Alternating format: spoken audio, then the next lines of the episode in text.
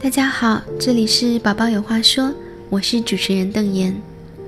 最近，Cardiff 大学的研究人员在国际期刊上发表了一篇报告，其中的内容一定会让大家产生很多共鸣。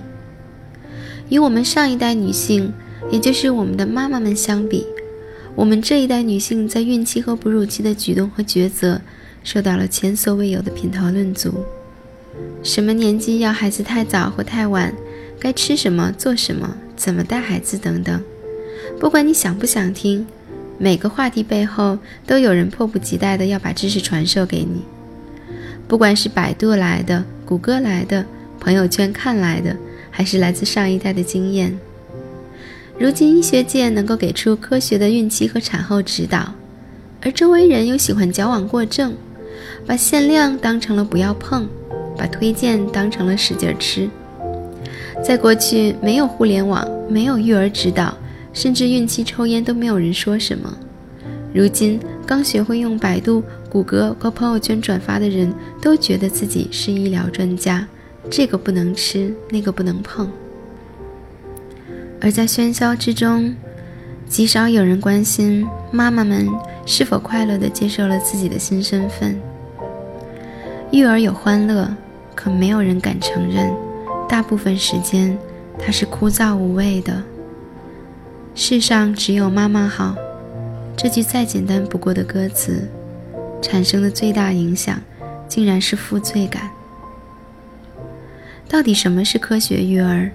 即使是同卵双胞胎，也有不同的思想。那么地球上有七十亿人，就有七十亿种成长结果。我们无法找出哪种方式最科学，也许根本不存在。我们总是害怕出错，总是害怕自己做的什么会对孩子产生一生的影响。不管你做什么，有一个关键词，在任何时候都不会错，它也是我们宝宝有话说的主旨，那就是包容。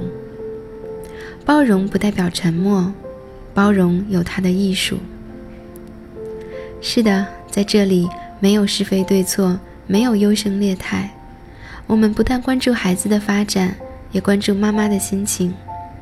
我们的育儿交流从常见问题中，让更多爸爸妈妈们了解孩子的心理。